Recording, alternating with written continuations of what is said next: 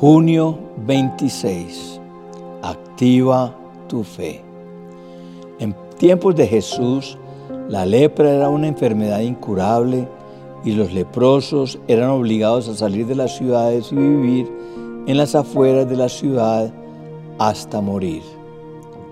Lucas 17 nos cuenta sobre diez leprosos que habían oído hablar de Jesús y cuando Jesús estaba por los alrededores de la ciudad, empezaron a dar voces diciendo, Jesús, ten misericordia de mí. Una fe activa es una fe que se expresa, es una fe que se demuestra. ¿Y qué es la fe? Hebreos 11.1 dice, es la certeza de lo que se espera y la convicción de lo que no se ve. Fe es la confianza plena que el creyente deposita en Dios y en sus promesas y que le permite declarar lo que no es como si fuese. La fe es el sentido espiritual por excelencia que nos hace ver las promesas de Dios más reales que las circunstancias percibidas por nuestros sentidos. Los leprosos confiaron en Dios y pusieron su fe en acción. Estos hombres ya habían probado con todos los tratamientos posibles para sanar su enfermedad y nada había sucedido. Finalmente entendieron que el único que los podía sanar y salvar era Jesús y es por eso por lo que pusieron en acción su fe diciendo, Jesús, ten misericordia de mí. Todos contamos con una medida de fe.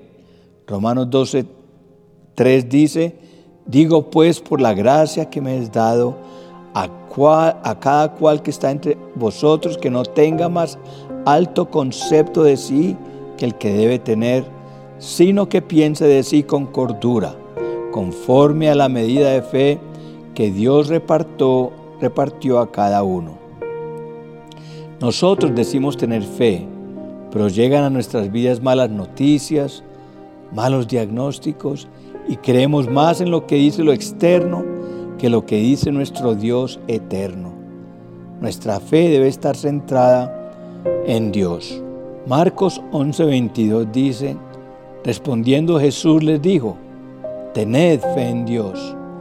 Muchas personas dicen creer en Dios, pero sus palabras no lo demuestran. Parece que el único libro de la Biblia que leen es el libro de lamentaciones porque todo el día se quejan, se lamentan por lo sucedido y hablan en forma negativa en términos de derrota y fracaso. Hebreos 11:6 dice, pero sin fe es imposible agradar a Dios porque es necesario que el que se acerca a Dios crea que le hay y que es galardonador de los que le buscan. La manera de agradar a Dios es viviendo una vida de fe. No importa cuál sea tu problema, tu Dios es todopoderoso y más grande que cualquier problema. Lucas 17, 4 dice, aconteció que mientras iban, fueron sanados.